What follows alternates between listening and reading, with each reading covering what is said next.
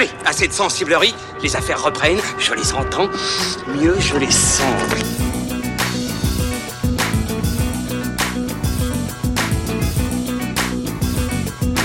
Qu'est-ce que c'est que ce foutoir, mon petit Bernard C'est l'engin de guerre le plus puissant de tout l'univers. Salut, c'est parti pour fin de séance, épisode 50. Euh, votre podcast ciné qui vous donne la parole en sortie de salle, comme chaque semaine depuis le Hurling Pub dans le 5e arrondissement de Paris.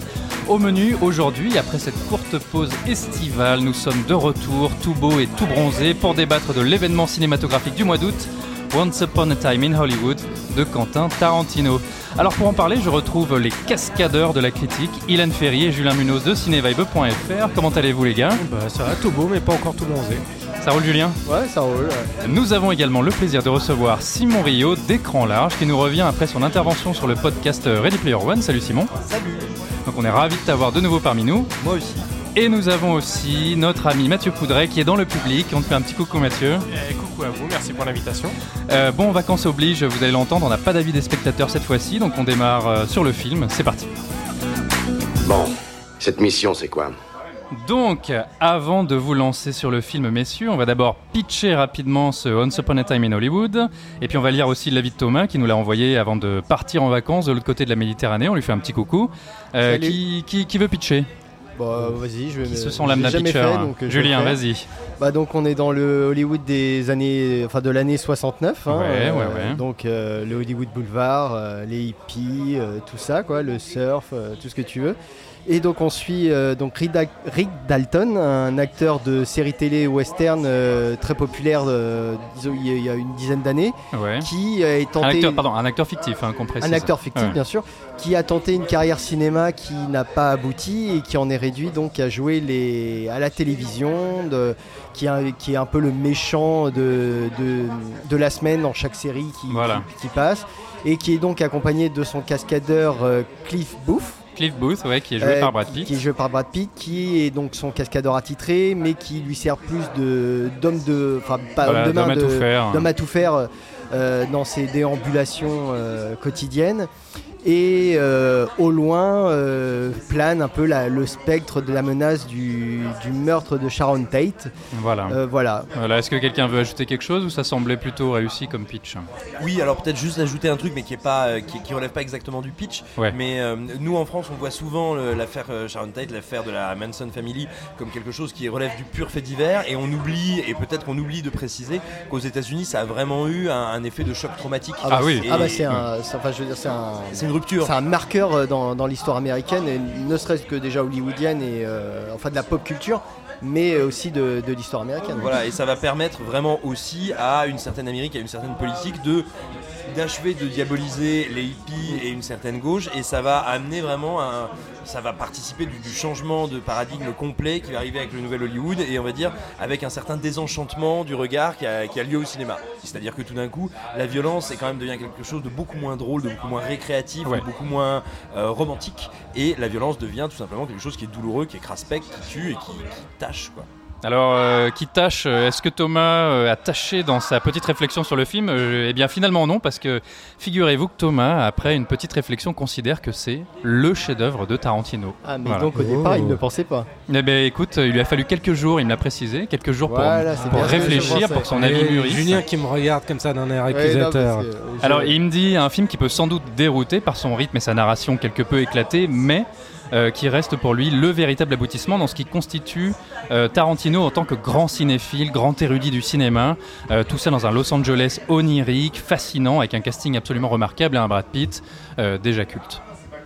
C'est beau ce qu'il dit. C'est très très beau. Simon, justement, est-ce que tu veux dire des choses, des belles choses sur le film toi aussi plein de belles choses. Euh, ce, que, ce que m'inspire euh, Thomas, ça, ça me fait penser à beaucoup de réflexions qu'on a entendues justement euh, et qui m'étonnent pas quand on dit que le film peut être déroutant. C'est vrai, et il suffit d'aller faire un tour sur les commentaires d'Halluciné. Nous, on le voit à écran large sur les commentaires du site.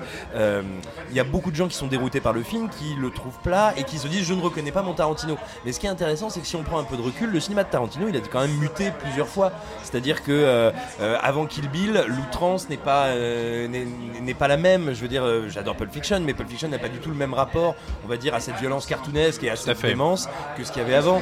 Euh, Inglorious Bastards introduit une toute nouvelle donnée qui est une manière, un rapport au réel et à l'histoire et une manière d'embrasser l'idée même de fiction qui est encore tout à fait différente. Et en fait, il y a déjà eu plusieurs Tarantino. Et quand les gens disent je ne reconnais pas mon Tarantino, je pense qu'en fait, on arrive à un moment où il est tellement célébré, tellement vu et tellement regardé. euh, qu'on en a une vision qui est peut-être euh, un petit peu faussée. Oui. Que beaucoup de gens euh, se font une idée du cinéma de Tarantino, qui est une idée très très construite en fait, très pas, pas artificielle, mais qui est peut-être pas exacte. Et Ah, que par- si- Par exemple, euh, c'est son film le plus linéaire en fait, je Absolument. trouve. Il n'y a, pas- a le chapitrage qu'on a l'habitude de trouver euh, dans Tarantino. Enfin, en tout cas, ce, ce séquençage de temporel. il enfin, éclate de- pas sa narration. Voilà, il éclate pas sa narration, donc ce qui fait que ça peut dérouter. C'est, enfin, moi, je peux le reconnaître tout de suite. J'ai été dérouté par le film parce que, bon, parce que en fait, c'était un objet tellement euh, fantasmagorique, parce qu'on s'attendait tellement pas, on, on savait pas ce qu'on allait voir en fait. C'est euh, pendant longtemps, pendant euh, toute la promotion du film, Tarantino avait dit, on lui demandait, mais qu'est-ce que c'est le film? En fait, c'est quoi comme genre? Qu'est-ce que c'est? Il fait, bah, je, je sais pas trop. C'est un film sur Sharon Tate, sur, sur l'affaire Sharon Tate Non, c'est pas un film sur Sharon Tate. Alors c'est- quoi On savait pas dans quel genre le ranger, dans quelle case. Et effectivement, à la fin, quand on voit le film, on ne sait pas dans quelle case vraiment le ranger parce que c'est un objet euh, totalement libre, j'ai envie de dire, qui bifurque en fait entre les genres, entre les styles. Et donc, oui, moi, je comprends tout à fait qu'on puisse être dérouté au premier abord du, du film. Et- mais justement aussi, il y a quelque chose qui est très intéressant, c'est qu'il me semble que contrairement à ces trois euh, derniers films, euh, il est beaucoup moins fétichiste ou maniériste avec ses propres tics. Ah oui, oui. Euh, notamment dans les dialogues, c'est assez frappant. J'ai vu beaucoup de gens dire Oh là, je retrouve plus mes dialogues à la Tarantino. C'est pas vrai. Si on écoute, les dialogues sont toujours aussi fous, toujours aussi fins, mais il, il joue beaucoup moins. J'ai envie de dire, moi, quand j'écoutais par exemple les, les dialogues de, des huit salopards, j'avais l'impression d'entendre des zooms. Tu sais, quand t'as des cowboys qui te disent des trucs du genre And I'm, I ain't sure, and I can't tell you, I ain't sure. Des espèces de, phrases presque scandées, euh, très découpées dans leur écriture. Et il abandonne un peu ces effets-là, mais tout en conservant euh, des, dialogues qui sont quand même incroyables. Il y a, une réplique qui, euh, qui d'ailleurs qu'on doit à Burt Reynolds. C'est lui qui l'avait apporté avant de, mourir et donc que son rôle ne soit, ne soit repris. Il y a une réplique donc du personnage de Bruce Lee qu'il envoie à Brad Pitt pour se foutre de lui, mais sur laquelle il n'y a pas d'emphase, mais elle est absolument géniale. Quand Brad Pitt lui dit écoute, moi je suis cascadeur, puis je vais te mettre une branlée, en gros, Bruce Lee le regarde et lui fait euh, Ah, you kind of pretty for a stuntman. Enfin, Ouais, ouais. T'es un peu beau gosse pour un cascadeur, mon pauvre vieux. Et c'est une réplique qui est super fine, qui est absolument délicieuse. Je veux dire, il y a, hum, si on avait été dans Inglorious Bastards ou dans Les Huit Salopards, je veux dire, on aurait eu un insert sur la gueule de Bruce Lee, sur ses sourcils, sur son truc, un truc presque léonien, Mm. euh, à la limite du cartoon. Et là, tout d'un coup, cette réplique, elle est toujours là, mais elle fuse, elle s'en va. Et, et tout d'un coup, on sent que la concentration de Tarantino est ailleurs. Et c'est d'autant plus déroutant que son, précédent- son précédent film, Les Huit Salopards, est vraiment un film de vignettes, euh, d'impressions très fortes, d'effets de style ultra marqués. Et là, tout d'un coup, que il euh, utilise son énergie à créer, on va dire, un sentiment d'ensemble et un sentiment qui est diffus, qui n'est pas un sentiment de la suraffirmation, du surmachin. C'est très déroutant et je pense que pour le fan, euh, on va dire un peu, un peu, euh, oui, le, fan du Tarantino, un peu, un peu, regarde, euh, des guns et puis des gens qui saignent, ah, boum boum boum bah, en gros, celui qui est le, type qui est fan du, du climax gore de, Django Unchained, il y a un truc qui est super troublant, c'est que quand la violence se déchaîne, là Tarantino volontairement s'auto-caricature et il porte un regard très critique sur sa propre violence. Elle est très malaisante, elle est très criarde, elle est très exa- elle est encore plus exagérée que ce qu'il fait d'habitude. Et tout d'un coup, voir Tarantino se moquer un peu de lui-même et puis te dire genre, Eh, c'est rigolo ce que je fais. Mais enfin, quand même, on est un peu en train de démonter des, des- des nanas à coups de, à coups de, de canette là. C'est quand même Alors, spécial. On, on va, pardon de couper, mais on va revenir sur cette scène euh, de déchaînement de violente finale, surtout que j'ai eu peut-être une autre lecture euh, que celle-ci, donc on y reviendra après. Euh, Ilan, est-ce que tu veux dire un petit mot toi aussi euh, sur le film Un petit mot. Euh, Oh, non, non. humour. t'as- T'as vu ça? Ça m'avait pas manqué. Hein, bah, moi aussi. Euh, non, mais je vais revenir un peu sur effectivement le, le, le sentiment de Thomas, bah, parce que pour revenir, euh, pour remettre les choses le contexte, on en a un peu parlé avec, avec Julien. Julien avait eu le, le sentiment que Thomas, à la suite de, de, la, de sa première vision du, du film, ou de sa seule vision du film, je sais pas, avait été assez déconcerté par le film. Oui. Il n'avait pas tant aimé que ça. Et effectivement, j'ai un peu nargué quelques temps après Julien en lui montrant l'avis de, de Thomas, en disant Ah bah tiens, tu disais quoi sur l'avis de Thomas qui avait pas aimé le, le film? Et il y a ce côté, effectivement, film qui. euh, qui infuse, qui, euh, qui naît un peu en, toi, qui effectivement peut te déconcerter au, euh, au premier abord. Moi, ça n'a pas été le cas. J'ai pas été déconcerté par, par, le film parce que à la base, je, je ne savais pas à quoi m'attendre. Donc, j'avais pas de- d'espoir démesuré sur, sur, euh, sur le film. Je m'attendais à avoir un film, un film de Tarantino et je trouve que c'est un film qui lui ressemble en fait. Euh, les Tout gens qui fait, te, tout à qui fait, te oui. disent euh, je retrouve pas mon Tarantino, moi je le retrouve. Je trouve que là il signe son film le plus mature depuis euh, Jackie Brown.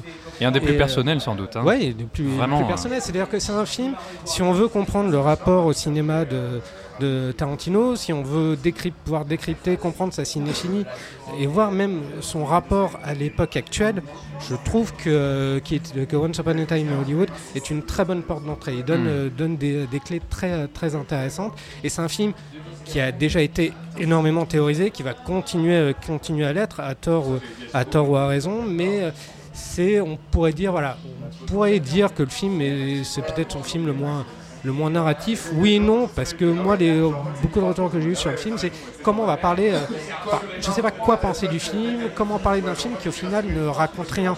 Mais en fait, le film raconte beaucoup de choses derrière, euh, Ah oui. derrière cette espèce de flottement qu'on peut avoir durant, durant 2h40, cette espèce d'impression de, de l'anecdotique. En fait, derrière l'anecdotique, il y a beaucoup de choses qui, se- qui se C'est- jouent. C'est un film qui digresse beaucoup en fait. C'est euh, Oui, a- mais c'est pas étonnant de la part de Tarantino. Oui, parce qu'il y a un côté, euh, quand on dit que c'est pas un film de Tarantino, c'est pas vrai, parce que c'est un film extrêmement fétichiste, fétichiste de l'époque du cinéma, des impressions que euh, Tarantino avait été enfant, parce que c'est le, le Hollywood de son enfance. Ouais, en fait, c'est ce qu'il dit, montre. Donc déjà là, il y a quand même quelque chose de très personnel, euh, ne serait-ce que dans euh, la bande son du film, qui, qui nous ramène à quelque chose de très, on sent que on, voit déjà le petit Tarantino qui écoutait à fond les ballons la musique euh, sur sa radio euh, en permanence toute la journée. Il y a quelque chose vraiment de l'ordre.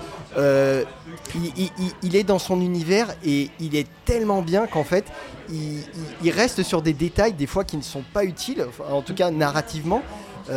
Moi, il y a, des petites scènes comme ça ici et là qui me, je vois pas l'utilité, qui me dérangent un peu, comme cette scène où on est à la fête de, Playboy et il y a Steve McQueen, euh, enfin d'ailleurs l'acteur qui joue Steve McQueen. Damien D'a- Lewis. D'ailleurs, acteur que j'aurais, enfin je comprends pas le choix en fait. Je- Ah, et- Ah, il a un truc Damien Lewis quelque chose, de, de hein, Steve vraiment, McQueen euh. Enfin bon, Ouais. ça c'est, c'est- on peut en discuter, mais voilà. Et donc il y a cette scène où il explique au spectateur en fait la relation, le trio Ouais. euh, euh, Polanski, Tate et, euh, Jay, euh, je ne sais plus, le Et coiffeur. un très bon ami. Le et- coiffeur et- des stars, et voilà. son très bon ami. Et en fait, Joué comme- par Emile Hirsch qu'on et voit trop peu Emile ces Hirsch. temps-ci. et qui en fait n'a aucune incidence dans le récit, qui ne sera jamais développé en fait ce, ce trio.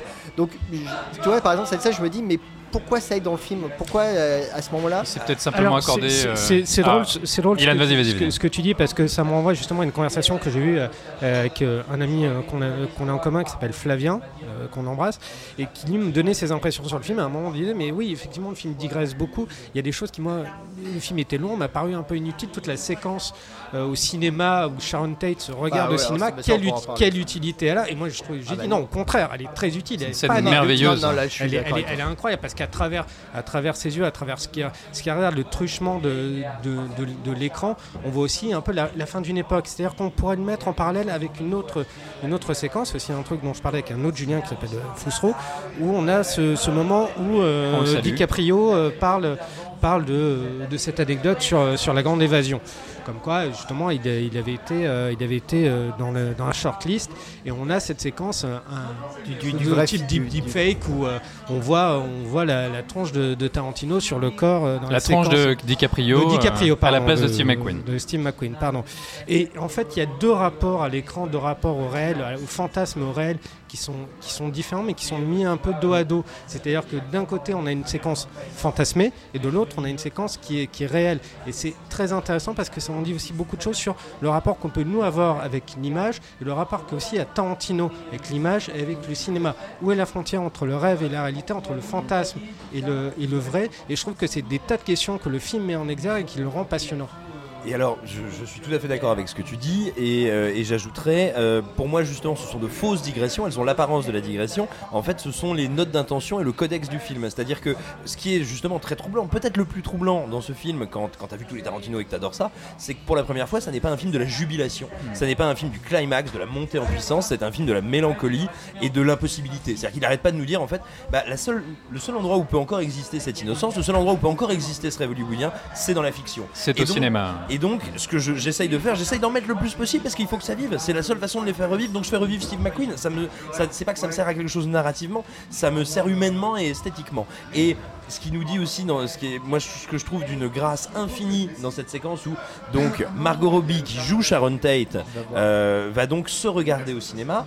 Un, un autre Enfin, elle va regarder la vraie Voilà. Sharon Tate. vraie Sharon un autre metteur en scène aurait probablement euh, intégré Margot Robbie dans un film de, à la place de Sharon Tate dans une scène avec Sharon Tate. Or là, il se passe un truc très étrange. Margot Robbie regarde un film de Sharon Tate avec la vraie Sharon Tate. Et c'est ce moment où Tarantino nous dit mais en fait, la fiction et le réel ne sont pas en concurrence. Le seul endroit où ils peuvent vivre ensemble et où ils peuvent se nourrir, c'est le cinéma, et, je nous le donne à toi spectateur, à moi metteur en scène, et je trouve que c'est d'une poésie, d'une grâce, et, aussi j'ai envie de dire d'un respect vis-à-vis de la, figure de Sharon Tate, c'est-à-dire de dire, ben non, Sharon Tate n'est pas effacée par euh, mon rêve de Sharon Tate. Je trouve que c'est infiniment beau. Alors, justement, euh, sur ce que tu dis et ce que tu disais aussi, Julien, tu parlais d'univers tout à l'heure. Moi, c'est quelque chose qui m'a frappé dans ce film. Euh, là, c'est peut-être un point de vue un peu trop technique, mais je trouve que Tarantino a su recréer un univers des années 60 qui n'est pas, hein, pas le Hollywood de- de- des années 60, puisqu'il y a des personnages qui n'existaient pas, etc. Mais euh, il y a un niveau d'immersion, de réalisme. de crédibilité dans ce, dans ce film, c'est absolument exceptionnel. Enfin, ne serait-ce que si on aime le cinéma, si on aime cette époque, allez le voir. Il y a une reconstitution qui n'est pas faite en image de synthèse. hein. Il a Sans fait aucune image de il a synthèse. fait reconstruire tous les décors d'époque sur le Hollywood Boulevard, sur différentes rues. Euh, et D'ailleurs, il a dit dans une interview que c'était le dernier moment, selon lui, où il pouvait le faire, hein, qu'après voilà, des travaux d'urbanisation, etc., ce serait plus possible. Donc c'est aussi symbolique de la disparition d'une époque. Euh, les voitures, la bande-son, les costumes, le look, les... Enfin, c'est- c'est Ah, bah, le c'est film absolument a dément. 110 millions de dollars, on sait pourquoi. hein. Et, euh, et aussi euh, sur, donc, euh, sur ce personnage de, Ta- de Sharon Tate qui a, alors on peut le dire, hein, fait couler beaucoup d'encre, surtout dans la presse américaine. hein. On a accusé Tarantino d'être un réalisateur misogyne, de la reléguer au second plan, d'en faire qu'une potiche, euh, de jubiler sur le sort macabre euh, qui allait lui être réservé. Or, moi, c'est pas du tout ce que j'ai vu. Je trouve que Sharon Tate n'est presque pas un personnage humain, elle est aussi euh, un une, forme de symbole, d'allégorie, voilà, du- d'une époque, d'une innocence, euh, une innocence qui est bah, violée à la fin du film. hein, spoiler alert. euh, Enfin, dans la véritable histoire, je veux dire, euh, Sharon Tate, voilà, a été euh, assassinée Assassinée. par les par les membres de la secte de Charles Manson.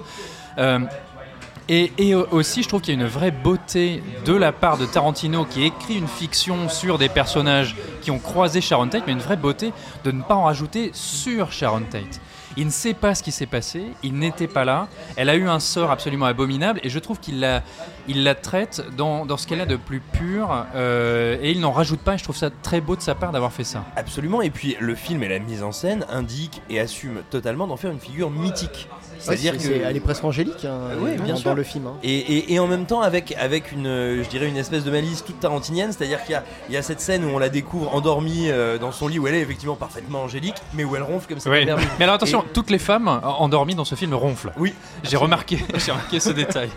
Voilà. Et là, je voudrais revenir sur la, pour moi, qui est peut-être la séquence la plus importante du, du film. Justement, c'est donc ce- cette séquence dans le cinéma où, euh, où Sharon Tate, euh, donc va, voir- enfin, Sharon Margot Tate, Robbie va va voir Sharon Tate. Tate. C'est que c'est euh, la fiction et le cinéma qui se regardent.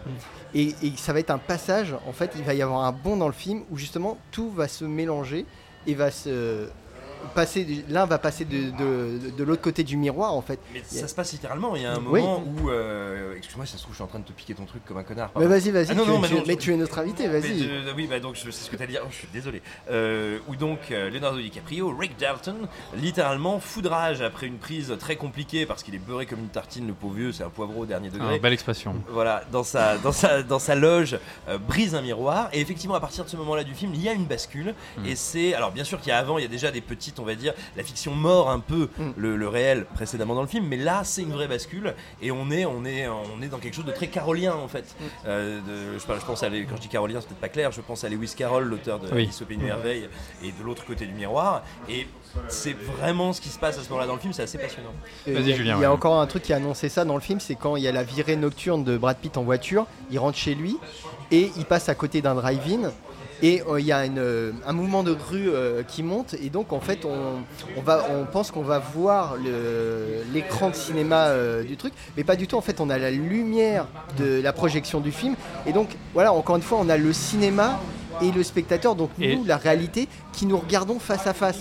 Et, et donc, euh, on se regarde dans un miroir, et, et donc il va y avoir ce moment de bascule où les deux vont s'inverser, donc ce qui va nous mener à la fin, du, à la conclusion du, du film, qui en fait est parfaitement logique pour moi, et qui et je trouve que l'audace qu'il y a dans à la fin de ce film, en fait, est encore mieux amenée que dans Inglourious Bastard, qui est un peu le un film d'essai en fait, j'ai l'impression. la répétition. ouais. Encore une fois, on on en reparlera de la aura- fin. on, aura- euh, ouais. on parlera, Je- mais voilà, je trouve que ça, on va encore mieux dans, dans la démarche d'Inglourious Bastard. Je voulais juste ajouter, avant de te laisser parler Simon, que donc Brad Pitt rentre chez lui, on pense qu'on va voir le film dans ce grand drive-in, et en fait il habite derrière le drive-in, il est derrière le cinéma, il est aussi un cascadeur, il est un homme de l'ombre.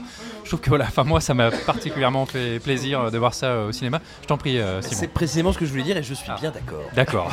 eh bien il a... Mais, mais il y a quelque chose aussi de l'ordre de la, fan- pardon, de la fantasmagorie dans le film. C'est-à-dire que quand on rêve, on a toujours ce moment dans le rêve où le rêve et la réalité s'entrechoquent, se mêlent pour, euh, à, tel point, qu'on ne peut pas distinguer le, vrai du faux. Pour moi, le film est aussi une grande fantasmagorie, un grand fantasme sur pattes, une espèce de machine, de machine à remonter dans le temps, mais... euh, mais oui, moi je m'y sentais, euh, je m'y sentais douillé comme, euh, comme dans un, dans un beau rêve. on y croit, euh, exactement on y dans, croit le, dur comme fer, dans hein. le Hollywood euh, de la fin des années Mathieu, 60. pardon, mais Mathieu me disait qu'on avait presque l'impression en tant que spectateur de sentir le soleil sur Oui, sa peau. tota- tu vois, totalement. c'est- exactement ça. hein. Moi, je me suis en fait, je me suis senti. Toi, tu as comme bronzé. dans- non, mais je me suis senti comme dans un GTA en fait. Je trouve que c'est le film le plus jeu, Eh ben- le plus vidéoludique de Tarantino parce que on a toutes ces déambulations. En fait, on a une intrigue. C'est quoi, j'ai pas osé le dire, mais quand je parlais d'immersion, je pense exactement que Tarantino avait créé un niveau Los Angeles 1969 et qu'on pouvait l'explorer. Voilà. Et avec, euh, mais du coup, toutes ces vignettes, ces pubs, etc. C'est-à-dire qu'on a l'impression de l'avoir vécu.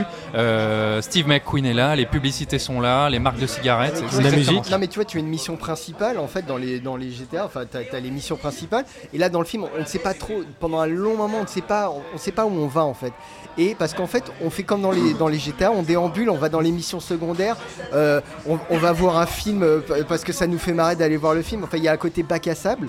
Et ce qui fait que ce côté, justement, je disais qu'il y avait des scènes qui qui n'avaient pas d'utilité narrative, mais parce qu'au moins elles nourrissent une espèce de monde ouvert Exactement. on, on déambule. Enfin, c'est pas pour rien si euh, Tarantino il, il nous a avoué qu'il avait commencé à écrire des, des- des récits de la série Bontillo, la, la- la série qui a rendu le personnage de Rick Dalton, donc de Leonardo DiCaprio, populaire, et qu'il a envie d'en faire une vraie série. C'est parce que, voilà, je pense qu'il y, a- il y a ce fétichisme chez Tarantino qui fait que.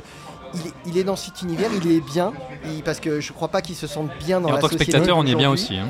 Oui, on est bien parce que on est dans une époque de la nostalgie.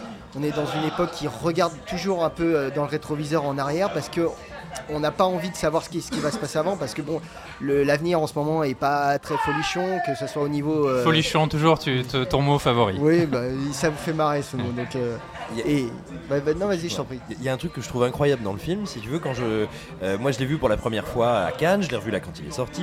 Euh, quand je sors de la salle, je me rends compte que j'ai des doutes du genre, mais attends, attends, Corbucci, ils ont utilisé son, vie- son vrai prénom, mais attends, ce titre de film, attends, attends, attends, c'est une référence, attends, c'était un vrai film ou pas? Mais et puis tu réfléchis 30 secondes, bien sûr, tu te rends compte de ce qui a été inventé, transformé, machin. Mais le film arrive un instant à me faire croire à ça, et je trouve ça d'une grâce très étonnante. Et tu vois, il y, a- il y a beaucoup de gens qui se sont foutus de la gueule d'un journaliste du Figaro il y a quelques jours qui a écrit un article sur le film et en parlant de Rick Dalton comme s'il existait, que c'était un, des- un personnage réel.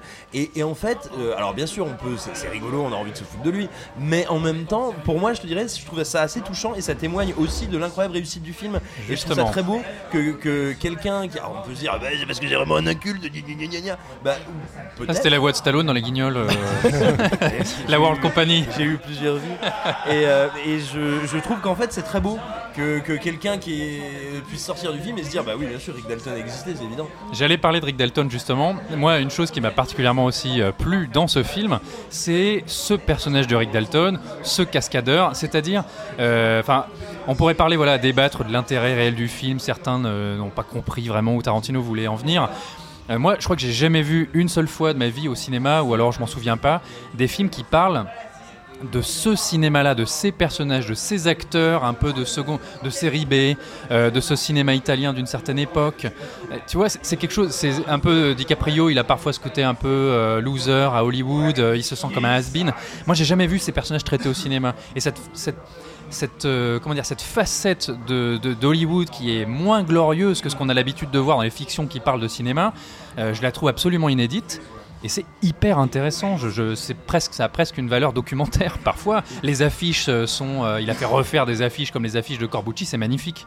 Ouais, puis tu vois des extraits de films italiens et Ouais. euh, t'as envie de voir le film en entier. En fait, c'est c'est tout con. c'est- Personne d'autre, à part Tarantino, ne parle de ça, tu vois. Ouais. Et Mais euh, on ne peut pas c'est dire que c'est pas un film de C'est Tarantino. pour ça que le film est, est- est pur Tarantino, parce qu'il s'intéresse encore une fois aux losers, parce que lui-même se considère non pas comme un loser, mais il ne se sent pas dans la classe A en fait du, du cinéma. Et euh, c'est un des sujets alors, du film. alors, que, euh, en termes de réalisation pure, de montage, le film est absolument ahurissant. Enfin, moi, j'ai vu des choses parfois. Enfin, j'ai envie de le voir. Je suis sorti de la salle, je me suis dit, je vais retourner le voir ces jours-ci. Il faut absolument que je revoie certaines choses. C'est magnifique. c'est d'une élégance euh, Ouais, rare aujourd'hui. Mais tu vois, par exemple, Rick Dalton, c'est un double de Tarantino, c'est Oui, qui, qui hein. s'inquiète en fait de devenir un has-been, puisque Tarantino a toujours dit qu'il voulait finir euh, sur un dixième film. Bah, c'est euh, son avant-dernier en théorie. hein. ou, jusqu'à ses 60 ans pour pas devenir le, avoir le, le syndrome du réalisateur vieux con Mm. euh, qui, qui continue à faire des films, plein de films un peu à la Woody Allen et qui finalement s'épuise totalement et devient totalement ringard auprès de, le, du- des, des spectateurs qui, qui l'ont adoré à l'époque. Et donc on- on voit un Tarantino qui a peur de vieillir, qui a peur de en fait de, de- de perdre son aura qu'il avait et, et qui veut partir avec dignité quoi et donc qui veut qui rêve de ce cinéma Nous avons la musique de Star Wars en Voilà. fond. c'est totalement logique. on est, on est à peu près 10 ans- presque 10 ans. Ben, euh, trop euh, Hollywood. Boulevard, c'est les étoiles. Ah, téléphone. Euh, Alors, on va, on va Euh. attendre deux secondes. Vas-y, reprends, Julien. et, euh, bah, euh, j'ai- j'étais coupé. Star Wars, c'est les étoiles. On est sur Hollywood Boulevard. Oui, et donc il y a, il y a cette envie, comment dire, de, de- de cet acteur de d'être accepté par les, les, les, la- la- les gens UP, parce que donc il est voisin des De Roman Polan- Polanski. des Polanski, qui est, euh, pour, pour ceux qui ne connaissent pas, euh, qui, qui à l'époque, euh, quand il était à Hollywood dans ces années-là, était le réalisateur star. C'est le mec qui avait fait Rosemary Baby. Rosemary Baby, ça a eu un retentissement. Mais je crois qu'on on peut même pas imaginer au jour d'aujourd'hui, euh, euh, dans les, parce que les films d'horreur aujourd'hui, c'est vraiment. Tu veux dire que Rosemary's Baby était le Avengers des années 60 Non, je, veux dire, c'est que c'est Christopher Nolan juste après The Dark Knight. Ah, Tu vois, c'est un type que le grand public vient de découvrir, qui est encore relativement jeune, qui peut encore faire des films pendant 40 ans, et où tout le monde dit Waouh, incroyable, c'est the next big thing. Si et le, veux. le- le petit Européen comme ça qui débarque Oui, aux voilà. US et qui fait un truc formidable. Donc euh, en plus c'est c'est un peu, euh, enfin l'Européen qui arrive aux États-Unis, c'est la nouvelle vague qui va être reprise, Oui. euh, par le nouvel Hollywood, tu vois. Donc tout est lié, tout est connecté. Et euh, non voilà, donc c'est c'est- le, je trouve que le film très touchant. Et en fait, euh, moi ce qui m'a désarçonné la première fois, c'est qu'en fait c'est, je m'attendais à un film assez festif. Et en fait, j'ai eu l'impression de voir un testament, un film d'adieu, et j'ai eu l'impression de voir le dernier film de Tarantino.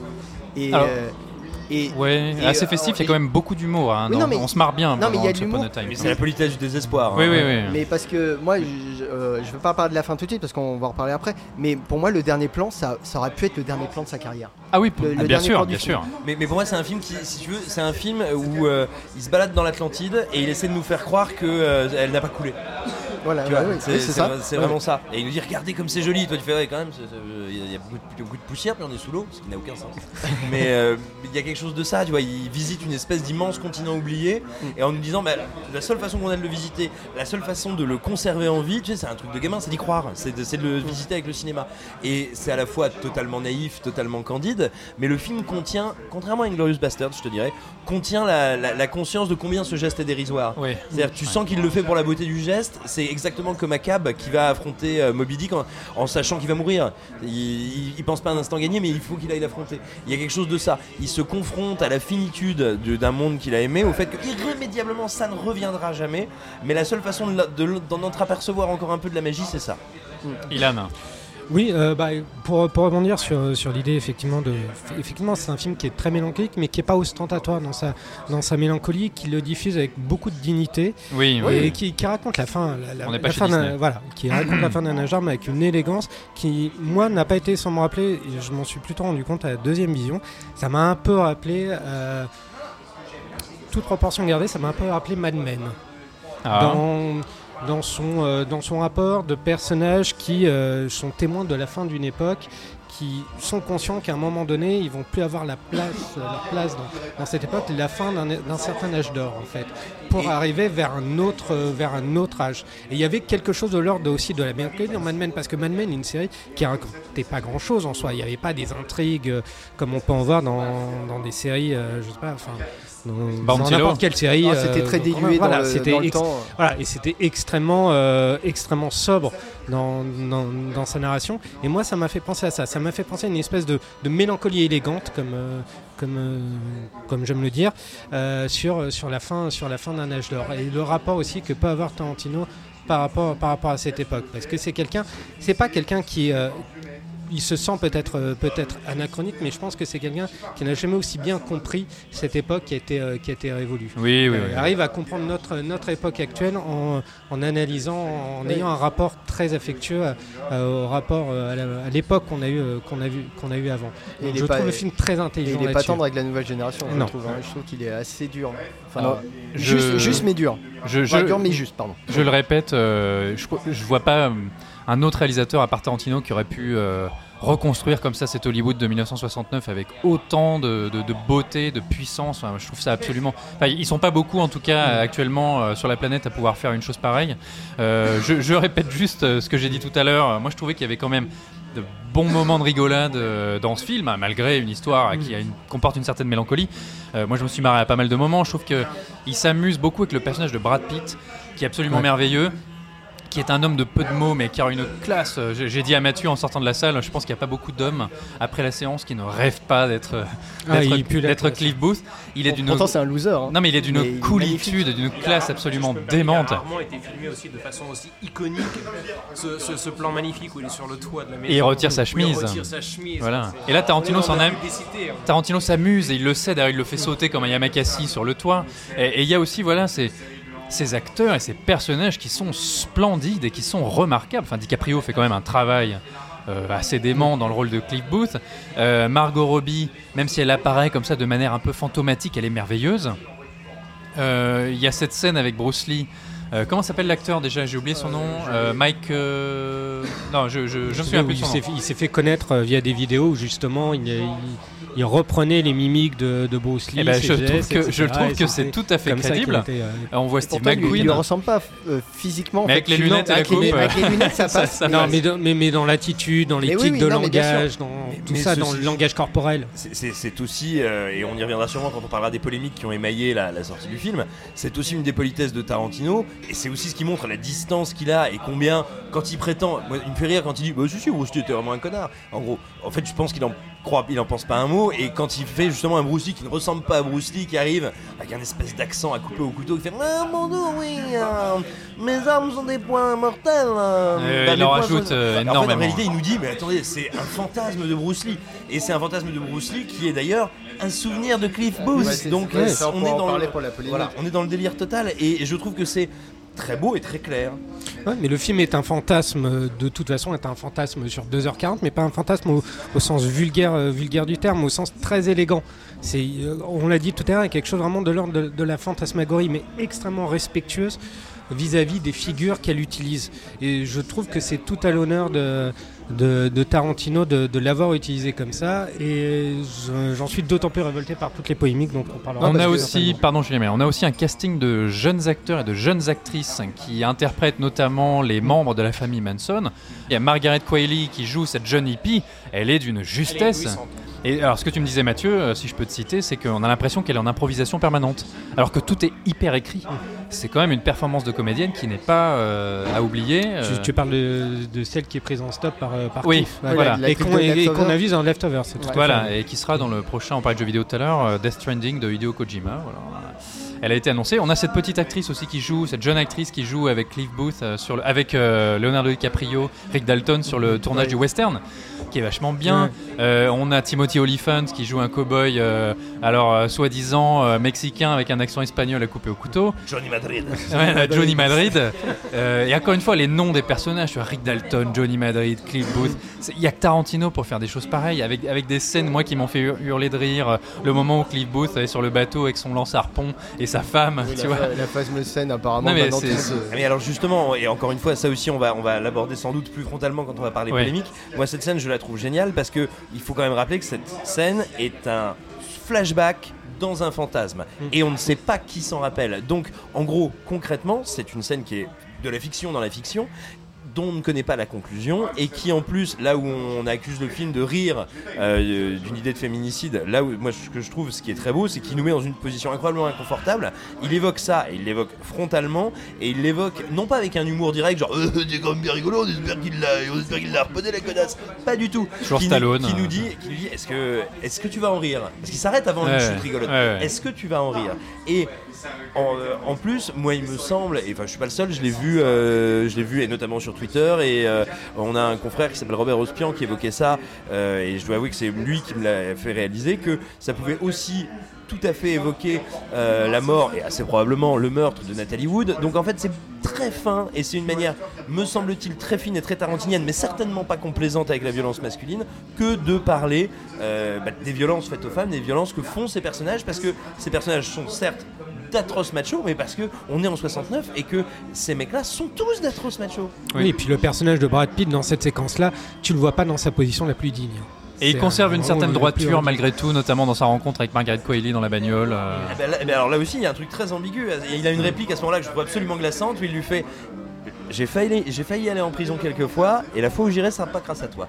Et, et donc, je trouve que Tarantino, quand même, il ne se départ pas de sa gouaille et de sa malice, euh, te dit quand même très frontalement que ce type que tu trouves incroyablement cool, c'est un ancien béret vert qui a fait des trucs vraiment pas cool. Et moi, il y a, Cliff, je le trouve à la fois très cool et très inquiétant. Ah oui, bien sûr. Oui, mais d'ailleurs, euh, on lui répète à plusieurs reprises qu'il est un peu trop beau pour être un cascadeur. Euh, il a tout à fait la gueule du mec qui aurait pu être un acteur. Je trouve qu'il a une espèce de. Pardon, je trouve qu'il a une espèce de passé mystérieux, une aura. C'est vraiment un archétype de cinéma. Et en ça, je le trouve magnifique. Je voulais quand même que du coup, on y aille maintenant frontalement, qu'on parle un peu de la polémique et qu'on parle aussi de la violence de cette scène finale. Euh, la polémique tout d'abord. Euh, on va revenir sur les euh, polémiques. Il y en a eu deux. les polémiques. Euh, déjà, c'est un film qui a été extrêmement critiqué avant même sa sortie, euh, notamment par l'entourage euh, de Roman Polanski, donc on aperçoit dans le film. Mais pas par Polanski lui-même, faut le. Bien sûr, qui alors qui a été prévenu? Parce que finalement Tarantino lui a écrit. Il lui a fait Euh, transmettre, lui a transmis, voilà, euh, lui a fait, passer transmettre le- un message. Il voulait le tenir au courant. Euh, donc il y a euh, la. Bah, Ilan, peut-être Oui. que tu voulais en parler. Non, mais effectivement, euh, lors de la projection à Cannes, euh, si je m'abuse, ah, c'est euh, Emmanuel Seigné donc, qui s'est euh, qui s'est exprimé sur, sur le film sans l'avoir vu en. en- enfin voilà, en, euh, en enfin comment dire, en s'insurgeant hein. sur, euh, Sur le contre le euh, voilà contre le fait que euh, que, que Tarantino rende le, le- drame personnel de Roman Polanski euh, enfin qui, fasse du sensationnalisme à partir du, drame personnel de Polanski sachant qu'elle n'avait pas vu le film donc ne sachant pas vraiment L'en- de L'entourage de de, quoi- Sharon Tate a réagi un peu de la même manière, enfin des proches. Ouais, Il a, ça, il a- je- je- il a demandé la permission de, de faire le film à la sœur de Sharon Tate, Oui. qui a accepté euh, volontiers. Mais au tout début, elle a eu des déclarations. Elle avait, en fait, disons que Tarantino, d'emblée, on l'a, on l'a soupçonné de vouloir glorifier la mort Ouais, de Sharon Tate, d'en faire que- des gerbes de sang. Parce de- qu'encore de une fois, vouloir exploiter le drame quand on de- a annoncé le projet, on ne savait pas ce qui- en fait ce qu'il y avait dedans parce que le- on n'avait pas vrai pitch. même le, le pitch qu'on nous a donné était absolument très vague. Euh, Tarantino nous disait que oui, il y aura euh, l'affaire Sharon Tate, mais ce ne sera pas le sujet. Mm. Donc il y, a une espèce de, de zone grise en fait où euh, tout le monde a projeté ses fantasmes. Tout à Donc, fait. ouais. Euh, les anti-Tarantino qui euh, sont, sont pas les derniers pour sauter sur la moindre occasion. Une partie de la presse américaine notamment qui est de plus en plus anti-tarantinesque, je Bah, trouve. que- Alors, je dirais pas qu'elle est anti-tarantinesque, je te dirais qu'elle est deux choses, elle est moraliste et Oui, opportuniste. voilà, Exact, c'est- ouais, ouais. c'est qu'on est entré dans, dans l'ère de la critique moralisatrice. On, ne critique les films que sur la morale et pas sur la matière cinématographique. Et c'est souvent le cas dans les, dans les, euh, dans les anti-Tarantino. C'est que moi, je veux, bien qu'on n'aime pas Tarantino, qu'on n'aime pas son cinéma. On a tout à fait le droit. Tout argument est acceptable. Mais c'est que euh, les anti-Tarantino ne parlent jamais sur des arguments euh, cinématographiques. C'est toujours sur des arguments extérieurs. Bah, il y a- des Oh, procès, t'es- il y a oh, des, il y a des procès d'intention. Et là, ce qui était, euh, moi, ce qui m'a d'autant plus énervé euh, avec avec cette polémique-là, c'est que Once Upon a Time in Hollywood n'est pas le seul film en ce moment à aborder justement le, meurtre de, de Tate, à l'utiliser en toile de fond de manière très, frontale. Il y a deux autres films là qui vont sortir, et dont la sortie, à mon avis, est extrêmement opportuniste, qui abordent frontalement le, meurtre de, Sharon Tate. Donc, c'est deux films indépendants. Un film qui s'appelle The Hunting of Sharon Tate et un autre qui s'appelle Charlie Says, et qui parlent tous les deux de l'assassinat de Sharon Tate. Donc, ils sont deux films indépendants, donc qui n'ont pas du tout les mêmes budgets, la même aura que, que de Tarantino, mais qui, a priori, au vu des images que moi j'ai vues, aborde, aborde le- ce meurtre de manière beaucoup plus sensationnaliste et, et- et frontale. Alors, si on veut faire un procès d'intention sur le, sur le Tarantino sur ce, sur ce point-là, pourquoi ne pas évoquer ces deux autres films? Parce que c'est beaucoup plus facile parce que de s'attaquer à Tarantino. Parce que voilà. tout- ouais, parce que tout C'est le monde ce que j'ai dit. Voilà. Oui, Parce que c'est beaucoup plus facile de s'attaquer à Tarantino. Après, après, si tu veux, euh, si je puis me permettre, euh, je suis pas d'accord avec ces polémiques. Il n'empêche, je, je peux pas moi jeter la pierre ou m'agacer que des proches de Polanski ou des proches de Sharon Tate euh, vivent ça comme une agression. Et tout en adorant le film et en trouvant d'une immense dignité, si tu veux. Mais je peux tout à fait concevoir que pour eux, ce soit une violence, que ce soit une épreuve et qu'ils le disent. Après, euh, je te dirais, je pense qu'il y a aussi une responsabilité énorme de la presse et une responsabilité collective parce qu'il y a beaucoup, beaucoup, beaucoup d'organes de presse qui immédiatement ont présenté le film comme un thriller et un thriller dédié à Charles Manson. Et, et donc ça a créé une espèce de, je te dirais, de bulle spéculative sur le degré d'horreur euh, qu'atteindrait Tarantino. Et, euh, et- moi, je, je me vois pas reprocher à des gens proches de, des victimes de ces événements leur émotion. Quand bien même au final, elle est, elle est, mal placée, si tu veux. Euh, c'est peut-être les seuls euh, auxquels vraiment, jamais je me permettrais de dire Ah, il a vu chier Tarantino, franchement, euh, le film est vachement bien, merde. Mais non, mais sur, le- principe, je, suis- d'accord avec toi. Moi, ce, qui me, ce que je regrette, c'est l'intervention d'Em- d'Emmanuel d'Emmanuel Seigné, qui n'est pas une proche de Sharon qui est effectivement la femme de Roman Polanski. Je comprends, si tu veux, je comprends sa, position, mais s'exprimer comme ça publiquement avant même, avant même d'avoir vu le film, c'est le côté procès d'intention. Si Mais elle tu se veux, plaint qui pas, elle se plaint pas régulièrement, elle fait pas des trucs me- comme ça de temps en temps, j'ai l'impression que c'est pas la première fois. Non, ça c'est sa sœur, ça. Ah ouais Oui. Ok. Honnêtement, je saurais pas te dire, mais, mais après, très sincèrement, honnêtement, je m'en fous. Je, je pense pas que ça ait fait de mal au Oui, film. oui, oui. Non, je pas pense, spécialement. Tu sais quoi, je pense que ça, n'aura fait que du, pub. ouais. voilà, Oui, ça n'aura fait que du clic sur internet. Alors, ce ce qui a fait euh, peut-être un peu plus de mal au film, c'est la, la réception de l'utilisation. Alors déjà de Sharon Tate et de Margot Robbie. D'ailleurs, Tarantino s'est fait comme ça euh, haranguer en pleine conférence de presse à Cannes, où il a cette fameuse phrase où il parle aux journalistes, il dit je, réfute votre théorie. Alors c'est même assez beau, c'est-à-dire que, euh, parce qu'il y a, y y a de l'esprit dans ce qu'il dit, euh, c'est une journaliste américaine je crois, qui lui dit mais pourquoi est-ce que Sharon Tate a si peu de répliques? Et il répond je, voilà, je refute votre théorie. Mais c'est ce qu'on disait tout à l'heure, c'est parce qu'en fait, alors déjà premièrement, on n'analyse pas un film selon une logique comptable.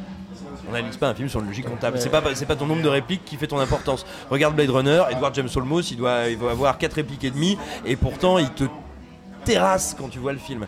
Donc voilà, là on est sur un problème, on va dire, mais de l'ordre du concept, quoi. Ah, puis on est enfin dans une ère euh, post-MeToo et euh, je pense que c'est- cette ce genre de remarque est la résultante de, de, de ça. C'est oui, mais c'est tout d'un coup, on, on- on essaye de trouver tous les moyens pour trouver les, euh, les misogynes.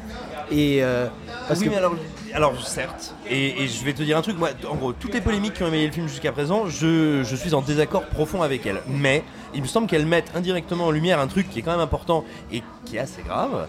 Euh, regardez cet article que moi je considère comme étant un mauvais article d'un point de vue journalistique qui a été publié par la RTBF il y a quelques jours, qui listait en gros euh, les problèmes ou ce qui rendrait le film euh, misogyne, raciste, affreux, etc. Je suis en désaccord avec l'article. Néanmoins, qu'est-ce qui s'est passé une fois qu'il a été publié? La journaliste qui l'a publié s'est fait harceler par des hordes de centaines de tarés, euh, tous des mecs qui sont tous venus lui tomber sur la gueule et l'insulter et la menacer. C'est-à-dire que moi je pense pas du tout que le film de Tarantino soit un instant un film misogyne, un film euh, raciste, violent ou complaisant vis-à-vis de tout ça, ou nostalgique d'une époque où ces choses-là étaient, on va dire, admises et même étaient des valeurs de la société occidentale. Je ne pense pas du tout que ce soit le cas. En revanche, le fait est qu'il y a aujourd'hui des gens qui, eux, sont là-dedans, qui te disent genre, mais euh, MeToo c'est de la merde, les nanas on les emmerde, et puis on est un peu raciste, puis on est Ah oui, pro-gun, puis on Non, est non, pro mais c'est- moi, c'est pas et ce que qui, je eux, dis, oui, je sais bien. Je, je, je Ah, t'accuse pas Julien, il y a un ça. moment, faut que tu sois honnête avec Non, non, toi-même. non, non, mais je crache, non, mais je crache pas sur MeToo. Hein. Non, mais, non, pour bien. les, les, les auditeurs, c'est pas le concept. Ah non, mais c'est ce hein. genre de, de cette critique moraliste qui veut euh, euh, mettre tous les, les, les problèmes de sociétaux d'aujourd'hui sur euh, des objets qui, en fait, n'ont pas d'obligation à y répondre. Absolument. C'est- ça qui, moi, je, re- je trouve regrettable et qui fait des polémiques en fait qui sont, euh, comment dire, euh, stériles en fait. Veine, mais en occultant le fait aussi que le personnage de Sharon Tate n'est pas le personnage central. Et encore une fois, elle est plus un symbole qui traverse le film et, et qui aussi euh, euh, euh, représente une forme de temporalité. On suit aussi le déroulement des événements et de l'évolution de cette ville et de ses personnages à travers la vie de Sharon Tate.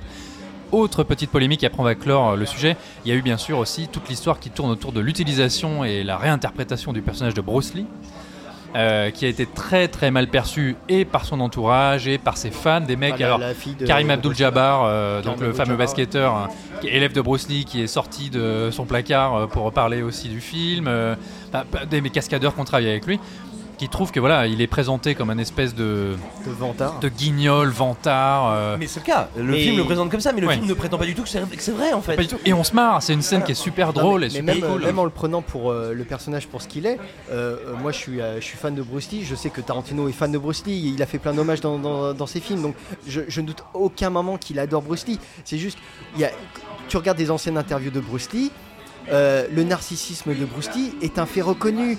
Euh, il ne serait pas Bruce Lee s'il n'était pas narcissique et un peu vantard, un peu grande gueule, et c'est ce qui a conquis. en Comme fait, le sont toutes les icônes. hein. c'est ce qui a fait que- sa popularité dans le Hollywood des années 60, où on ne reconnaît pas en tant qu'acteur, encore à, cette époque, il n'est pas la méga star, puisqu'il ne deviendra qu'après sa mort. Il est, il est une curiosité, il est euh, le, chi- le- le- pardon, le chinois, l'asiatique différent. Et qu'on n'a pas l'habitude de voir, c'est juste une grande gueule, parce que la communauté chinoise avait besoin d'une grande gueule à l'époque.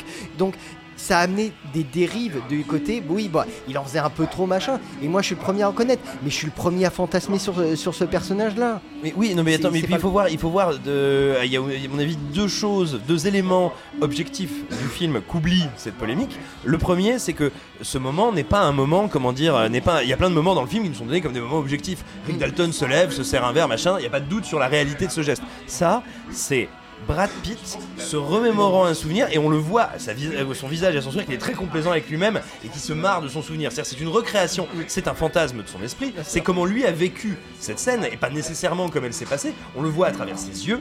Et ensuite, il y a un deuxième truc, c'est qu'on ne voit pas Bruce Lee que dans cette scène. On voit également Bruce Lee à travers les yeux de Margot Robbie. Et comment est-ce que Margot Robbie, elle, le voit? Elle le voit comme, un, comme du compagnonnage, comme quelqu'un qui l'aide, qui la soutient et qui lui apprend des trucs. C'est-à-dire un, que grand- un sifu, quoi, un grand Mais maître d'arts martiaux. c'est ça, c'est-à-dire que le personnage de Bruce Lee est multiple dans le film et c'est totalement faux de dire que le film ne le présenterait que comme cette grande gueule arrogante. Donc il y a deux, et c'est-à-dire que cette polémique elle repose sur l'occultation de deux faits objectifs qui sont très importants dans le film en termes de signification. Et encore une fois, c'est du cinéma, c'est une scène qui, est, qui reste assez amusante. Il y a un moment, je pense qu'il faut lâcher la bride. Oui. Tarantino ne présente jamais les faits comme ça s'est passé exactement comme ça, même s'il en rajoute un peu dans les interviews, mais ça, ils sont toujours obligés d'en mettre une couche Il y a quand beaucoup de second degré dans ce combat Et, parce que euh, voilà, c'est c'est un combat entre Bruce Lee et Brad Pitt et euh, C'est un faut- fantasme et aussi, non, mais tu et puis surtout, et il faut juger pour ce qui est vrai. C'est c'est pas euh, la séquence, c'est euh, c'est pas Bruce Lee qui se fait mettre une raclée. Euh, ici, ils sont à égalité. Le Égalité, combat n'est deux. pas fini. Donc il lui met une raclée dans le premier round et c'est lui qui voilà. se fait tataner dans le deuxième. Alors, euh, il faut, il faut, euh, faut arrêter de, de fantasmer les choses. Les, les faits qui sont, c'est c'est- là, c'est du, du purement factuel objectif. C'est ils sont égalité. Oui, mais il y a aussi un truc moi que je trouve assez amusant, c'est-à-dire que si tu veux, moi je me sens pas du tout euh, révolté ou arc-bouté par toutes ces polémiques. Déjà, je trouve ça, je suis très heureux qu'un film, un objet culturel euh, de cinéma provoque autant d'excitation euh, intellectuelle, qu'on soit d'accord ou pas avec ce que les gens en disent. Ça faisait longtemps, C'est- hein. ça- puis ça devient de plus en plus rare. Donc, Ouais, ouais, ouais. C'est une bonne nouvelle déjà en soi. Et, et ensuite, c'est quand même aussi la preuve de la force comme artiste de Tarantino. J'ai envie de te dire, si tu veux, euh, euh, demain, euh, Patrick Duchemol fait un film sur le cinéma français sous l'occupation et fait, fait dire une, une blague débile à un personnage de nazi, je veux dire, tout le monde s'en branle. Tu vois, ça ne deviendra pas, ça ne deviendra pas un débat. Tarantino est un auteur qui a la force pour déclencher ces débats. Donc tu vois, moi j'ai pas du tout. C'est pareil, des fois je vois des cinéphiles, euh, pas forcément avec des mauvaises intentions, mais tu sais, c'est con à dire, mais tu vois, des petits mecs de 15 ans qui sont là, Eh, vous avez pas compris, Tarantino c'est mon copain, nanana, il fait des films super. Mais Beaucoup, beaucoup d'imitations dans cette émission euh, ce soir. Je veux dire, enfin, détendez-vous les gars, c'est génial qu'un type comme Tarantino soit autant discuté, c'est génial.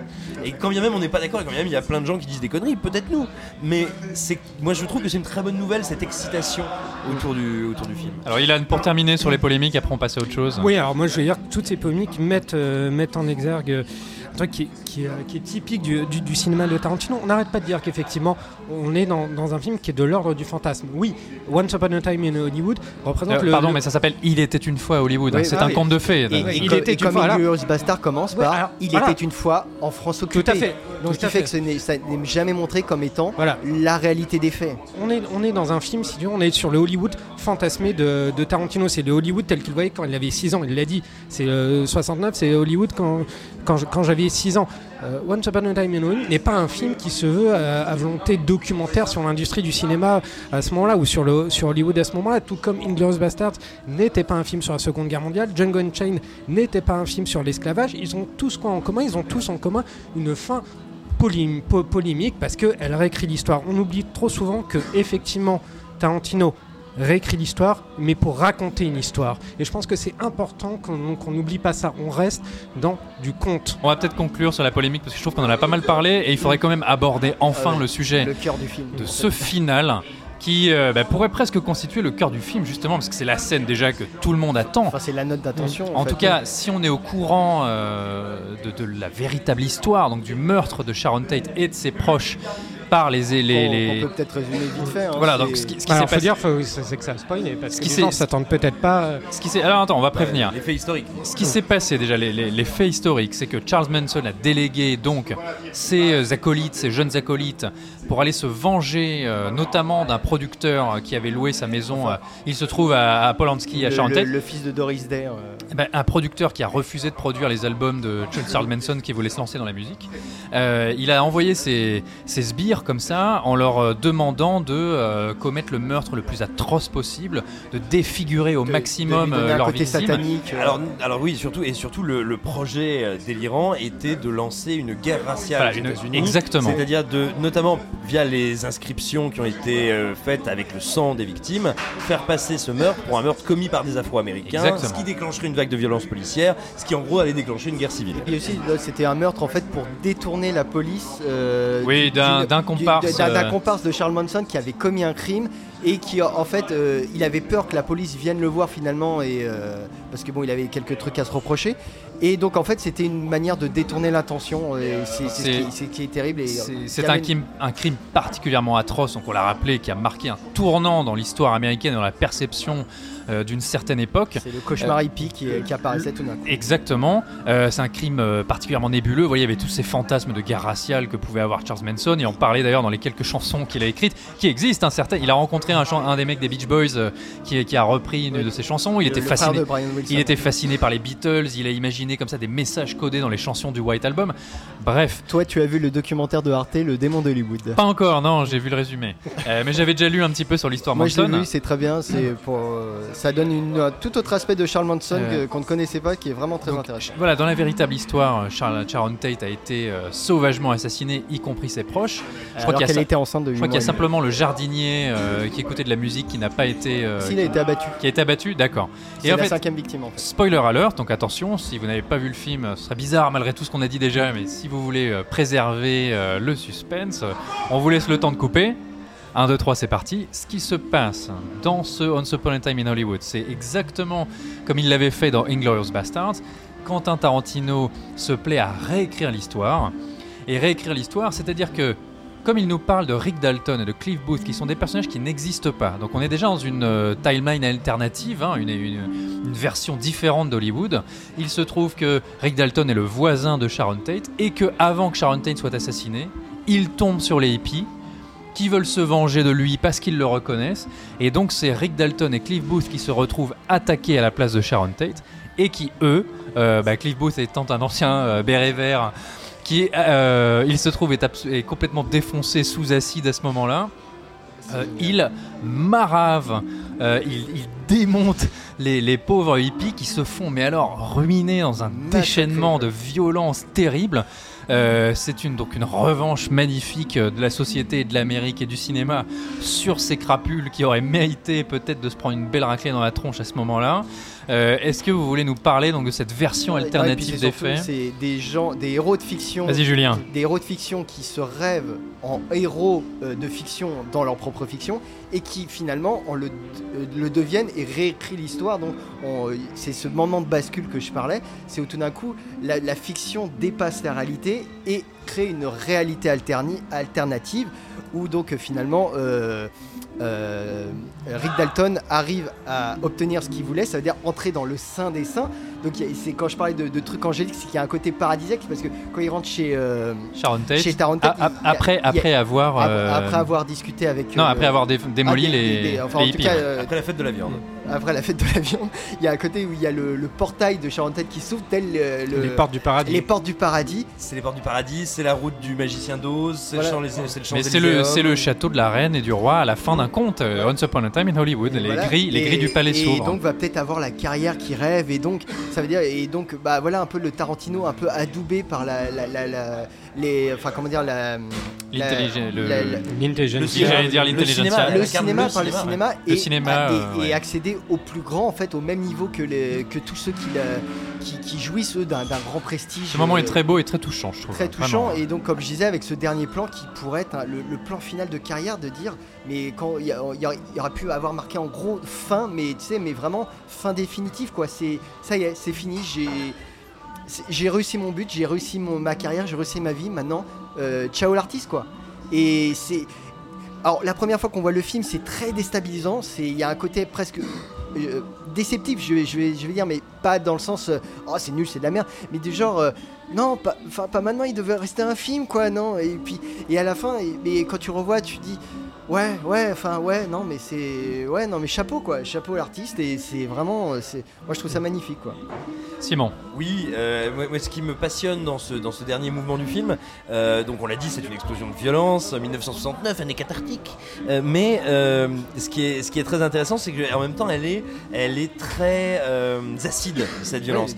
Il y a à la fois un tempo comique quoi, et, euh, et un goût du gore et du grand guignol qui... qui notamment parce que Brad Pitt est totalement défoncé. Il est, LSD. tot- voilà, il est totalement défoncé, et, mais, mais en même temps, il y a quelque chose dans l'outrance et dans, je dirais, l'agressivité de la scène, parce qu'elle est, elle est criarde vraiment, euh, quelque chose qui contient sa propre critique, c'est-à-dire qu'il il- il te dit à la fois, genre, allez, c'est parti, euh, comme je, tu vois, je disais tout à l'heure, c'est la fête de la viande, et en même temps, la fête de la viande, elle te tord un peu le bide. hein. Moi, le, le moment où il écrase le, le- le visage, littéralement, du- d'une des agresseuses. Sur une cheminée. Voilà, mais ça dure Ah peut-être la 40 cheminée, secondes. Non, la cheminée, puis la table basse, puis Ouais. le poteau. Et y a au début, tu rigoles. En plus, c'est en rythme avec la musique. Et il y a un moment où tu dis genre, ouais, quand même, ouais, c'est, c'est fini là, il reste plus grand chose, quoi. Et donc, déjà, je trouve que c'est très intéressant parce que, et encore une fois déstabilisant, parce que ce moment où tu dis, ça y est, j'ai retrouvé mon Tarantino, euh, j'ai retrouvé mon Tarantino qui fait de la purée avec les doigts.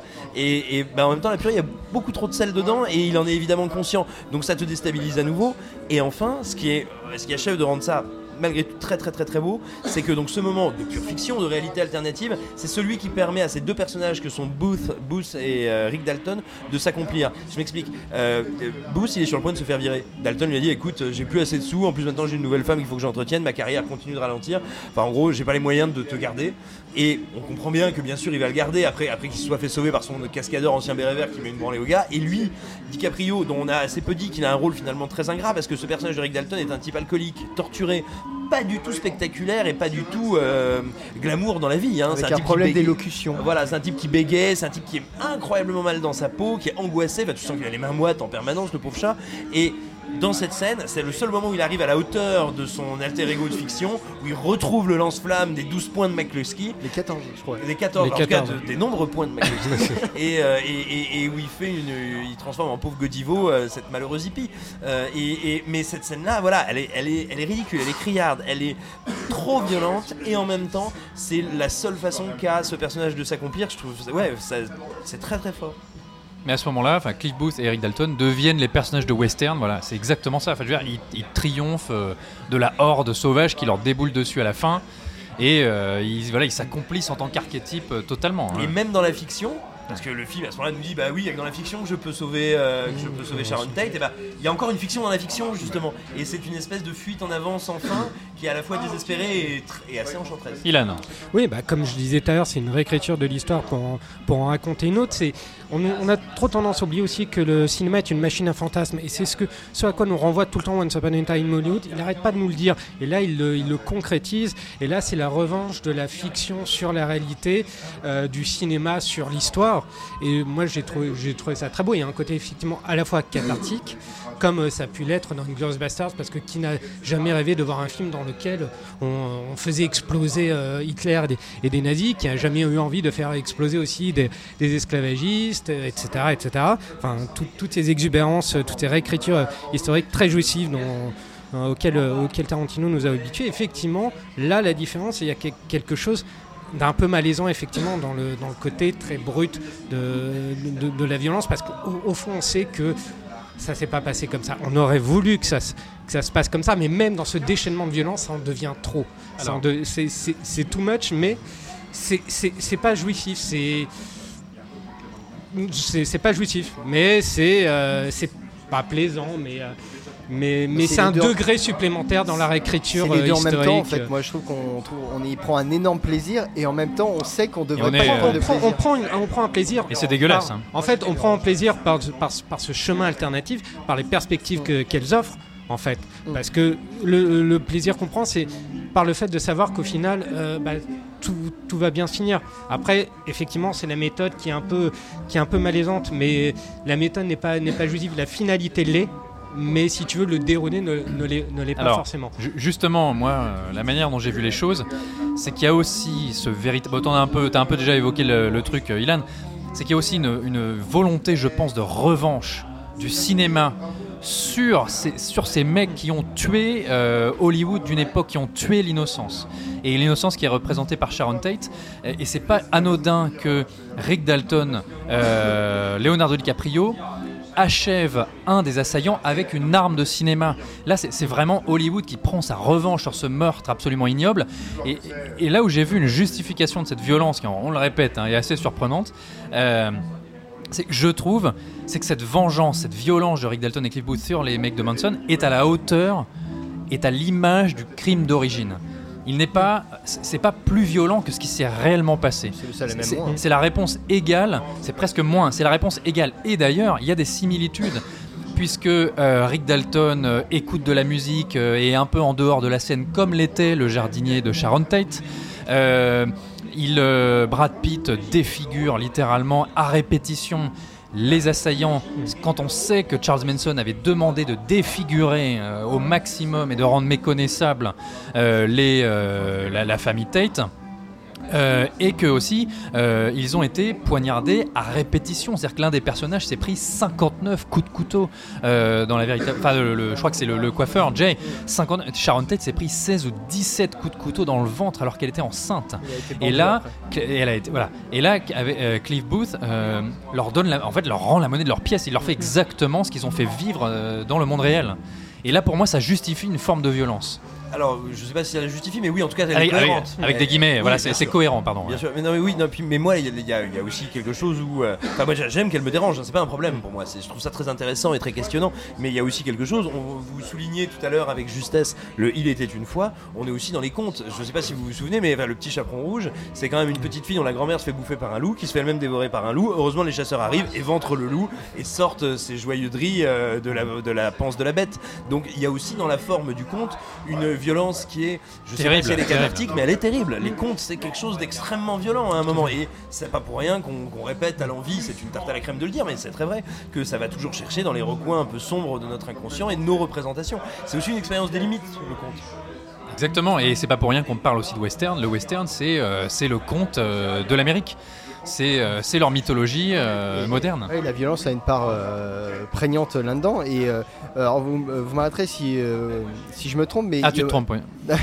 Non, quand je parlais qu'il y avait une espèce de côté de revanche de Tarantino par rapport à la nouvelle génération, c'est dans le discours que les, la membre de la famille a en disant euh, Eh, mais attendez, c'est Rick Dalton, euh, c'est le mec que je voyais tuer des gens pendant les, an- dans les années 50, pendant toute mon enfance. Et si on allait les faire payer tous ces ports euh, de, de fachos, là, qui, alors qu'il y a de la vraie violence là derrière, ce qui, a, ce, qui, enfin, ce qui a un discours absolument non sensique, quoi. Parce que on est encore aujourd'hui dans ce discours, malheureusement, par exemple, avec les tueries qu'on a eues euh, dernièrement, où on réaccuse encore le cinéma de Ou violence. les jeux vidéo. Et ouais. Ce qui est un des discours qui est proféré contre Tarantino d'ailleurs, Oui, hein, et qui- voilà, qui, voilà. caricature là, qui le caricature bien sûr, mais qui est quand même ça, c'est-à-dire cette idée de euh, oui vous êtes complaisant avec la violence, c'est donc bien que vous en jouissez, c'est donc bien que ça vous plaît, puis donc c'est un peu votre faute, connard.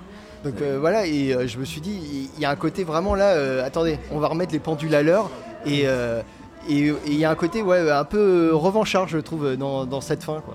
Mais c'est marrant que tu parles, tu parles de, de- de cette séquence parce qu'il y a ce côté où justement les, les bourreaux sont un peu, sont un peu caran- ca- caricaturés, euh, euh, tournés en ridicule. Ouais, mais sûr, ça que- m'a aussi beaucoup fait. Enfin, dans ce sens-là, dans l'intention, ça m'a aussi fait penser à la fameuse scène du Ku Klux Klan dans Django Unchained où tu avais les mecs avec les, les cagoules qui étaient totalement euh, tournés en ridicule. C'est-à-dire que des, des clous en, en- en soi, Oui, qui mais sont qui des sont des épouvantails. mais qui, qui ont fait des, des choses ignobles.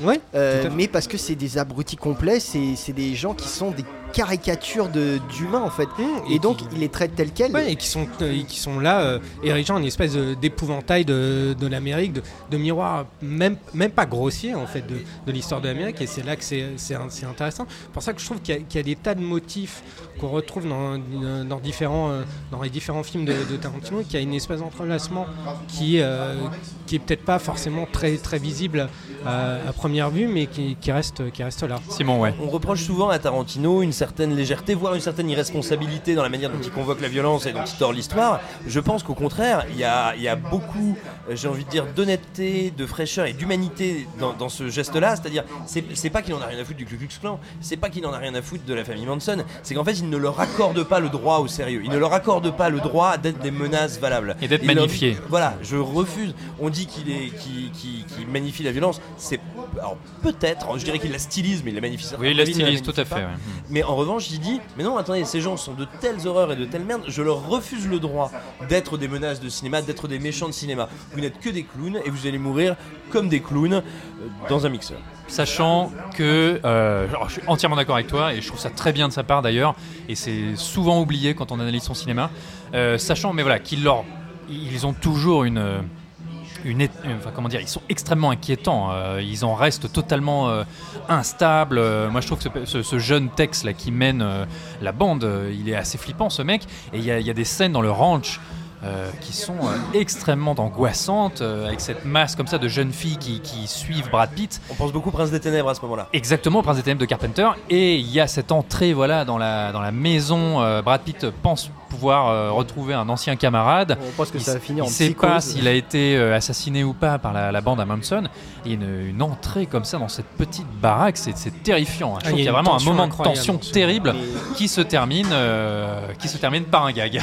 Voilà. Non mais même dès la première apparition en fait de la Manson Family, tu sais, te- le- ce premier plan flou sur les gamines qui chantent.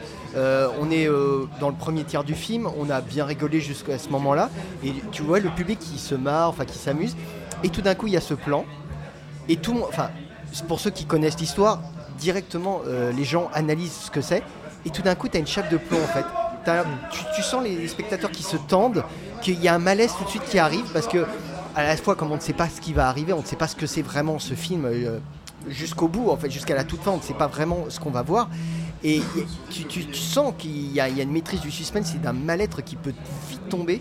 Et juste avec un plan flou en fait et des gamines qui chantent, c'est moi je trouve que c'est vraiment assez impressionnant en fait quand tu vois la réaction du public euh, dans cette scène-là. Ah mais c'est un film, enfin moi c'est un film qui m'a euh, impressionné, le mot est faible, hein. j'ai trouvé que c'était euh, assez exceptionnel et encore une fois on le répète, les personnages, la mise en scène, la musique, ce sens du rythme, de l'écriture, les dialogues, enfin tout est absolument parfait. Je crois qu'il y a un moment, on aime ou on n'aime pas Tarantino, mais quand on aime le cinéma, ne serait-ce que pour prendre une leçon d'un point de vue purement technique, si on n'aime pas ce qu'il fait, d'un point de vue purement technique, ça vaut le coup de le voir. Enfin, c'est un film qui devrait être montré dans, dans les écoles de cinéma, hein, je le pense sincèrement. C'est hein. c'est une lettre d'amour au cinéma. euh, sur, sur deux Ben, on rejoint ce que disait Thomas, voilà, que c'était un accomplissement euh, du Tarantino cinéphile. Je pense qu'on a quand même pas mal fait le tour euh, Oh oui, de ce Once Upon a Time in Hollywood. Ça fait un peu plus d'une heure qu'on en parle.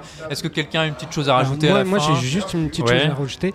Euh, moi, la première fois que j'ai vu le film, bah, c'était en projection. C'était en projection presse. Et quand je l'ai revu, je l'ai revu en 35 mm. Ah bah, je l'ai vu en 35 mm. Max Max Linder. Avec Et Mathieu, je- pareil. Et, je, et je trouve que, que l'illusion est encore plus parfaite que, que justement je- quand voilà, ses- ça allait être ma phrase de conclusion. c'est le euh, côté, euh, c'est le côté miroir euh, Alice au pays des merveilles qui est là et est totalement cristallisé par, euh, par le 35 mm. Et si je dois donner un conseil, c'est de voir le film en 35 mm Simon, parce un- que c'est- c'est bluffant. Un dernier mot peut-être? Absolument, voilà. Et donc, quand le film sortira en vidéo, n'oubliez pas de prendre l'édition 35 mm. Voilà. Non, je n'ai pas grand chose d'autre à ajouter. Moi, je- j'ai aussi un peu le sentiment d'accomplissement. J'ai toujours peur de dire chef-d'œuvre, alors que bah, on va quand même attendre le dernier.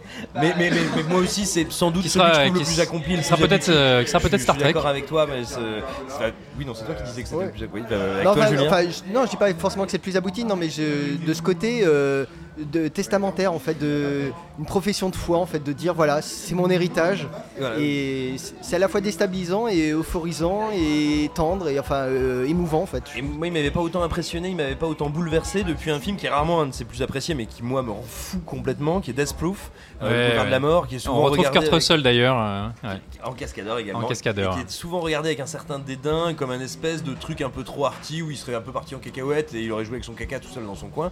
Euh, moi, je pensais que jusqu'à présent, c'était sans doute son plus parfait, son plus radical, son plus abouti. Et oui, effectivement, je pense que je vais voir comment grandit en moi Once Upon a Time euh, in Hollywood, mais ouais, c'est peut-être le plus gros truc qu'il ait fait. Mathieu, est-ce que tu voulais dire un petit truc? Non? J'ai- Moi j'ai eu grand plaisir à vous écouter, j'ai- rien à ajouter en particulier. Je, je vais juste euh, souligner moi ma, sera ma, ma contribution de- d'outsider quelque part. Mais tu en as parlé tout à l'heure, une scène que j'ai trouvée absolument fabuleuse. Moi j'aime comme beaucoup de, de personnes, hein, j'a- j'adore son sens de la, de la cuisson minute, on va dire, où il, où il sait faire monter les choses en pression, on sait que tout peut partir d'un instant à l'autre. Et la manière dont il se joue de ça dans la scène du ranch, Ouais, moi j'ai trouvé ça, c'était un régal, c'était délicieux, et c'est à peu près à l'image de l'impression générale que j'ai sur le film. Voilà, et moi je vais terminer, euh, je vais reprendre un petit peu ce que tu avais commencé à dire Ilan, que tu m'as piqué d'ailleurs. On a eu la chance de le voir en 35 mm au Max Linder, hein, le meilleur cinéma de Paris, on le rappelle. Euh, ce que, ce que j'ai pris euh, de ce film, euh, surtout, c'est euh, une impression, ça peut paraître bizarre de dire ça, mais d'avoir vu un, un film de cinéma. D'avoir vu des images de cinéma, mais au sens, euh, au sens euh, le cinéma de l'âge d'or, le cinéma du fantasme, comme on l'imagine, voilà, ce, Hollywood splendide, euh, et cette image de pellicule, ces, ces acteurs, enfin si tu veux, il y a un moment il avait presque pas besoin de raconter une histoire. Hollywood en soi, à cette époque, est déjà le cinéma, c'est un film en soi. Et, en ça, je crois que voilà, ce film ne doit pas être loupé en salle, doit être vu sur un grand écran, et si possible en 35 mm. Et on va s'arrêter là-dessus. Et voilà, ce 50e épisode prend fin. Oh là là Mais euh, en attendant le prochain, ben, pour nous trouver, c'est très simple. Direction toutes les applis podcast, on est absolument partout. Surtout, n'hésitez pas à nous laisser des étoiles, des commentaires ou à venir simplement discuter avec nous. Ça nous fait toujours très plaisir. Un grand merci aussi, c'est très important. Un immense merci même à toutes celles et ceux qui nous écoutent euh, depuis quelques temps. Vous êtes vraiment de plus en plus nombreux. euh, les audiences augmentent et ça nous fait toujours chaud au cœur. C'est vraiment hyper cool. C'est très encourageant pour nous. Euh, merci à toi Simon de nous avoir rejoints. On espère te revoir bientôt. Bah, merci à vous, moi je suis toujours très content d'être là et bah, du coup j'espère à bientôt aussi. Où est-ce qu'on peut te suivre? Euh, vous pouvez me suivre sur écran large, euh, vous pouvez me suivre sur Twitter où je déblatère des conneries assez régulièrement et euh, vous pouvez me voir au cercle sur Canal où tout aussi régulièrement je déblatère non moins de bêtises. Ilan, ou Dylan, pardon, Dylan Ferry. Ouais, Dylan, ça c'est mon côté Luc Perry. On n'a euh, pas parlé de Luc Perry dans, euh, dans Once Upon a Time C'est vrai qu'il fait une Hollywood. apparition dans ce film. C'était son dernier rôle. Euh, Giuliano Del Munoz et euh, Mathieu, euh, merci les gars, merci d'être venus. Ah bah comme toujours. hein. Faut quand même que j'ai- vous m'avez manqué, j'étais en vacances, j'ai pas eu de hurling, j'ai Ah pas oui. eu une Ouais. seule bière pendant tout mon séjour. Ah, c'est pour ça que t'es aussi mince? Euh, J'ai bu beaucoup de rhum. Ah voilà. Euh, du coup, où est-ce qu'on peut vous retrouver? Où est-ce qu'on peut vous suivre et où est-ce qu'on peut Euh, vous bah, lire? Alors sur cinevibe.fr, ça c'est l'internet. Euh, on peut aussi nous suivre sur euh, Twitter, @cinevibefr et petite nouveauté, Cinevibe a un compte Instagram. Ah, c'est vrai? Et ouais, on a un compte Instagram. Et qu'est-ce à qu'on voit dessus? On voit des, euh, des images, des photos, on voit de- voilà, des photos de moi sous la douche. De Julien à la salle. Julien à la Moi, salle, je ne suis pas au courant, donc euh, hein. Voilà, c'est tout nouveau. C'est à l'insu de mon plein gré, je Tot- tiens à le dire. Totalement, on a une sextape aussi. Euh, c'est tout nouveau, tout beau. euh, le compte Instagram vient d'arriver. Mathieu, est-ce que tu veux donner un petit Twitter quand même? Eh bien. Dans le micro, bien dans le euh, micro. oui, euh, moi, vous pouvez me retrouver de temps en temps autour de cette même table, euh, où j'ai toujours grand plaisir à être parmi vous. Et sur Twitter, arrobase OneListen, W-O-N-L-Y-S-U-N. Et sur ce, on vous souhaite un bon cinéma, on vous fait deux gros bisous, on se retrouve très bientôt pour un nouvel épisode. Ciao ciao Bisous. Salut. Nous allons faire du bon travail ensemble. Yes. No. Ok.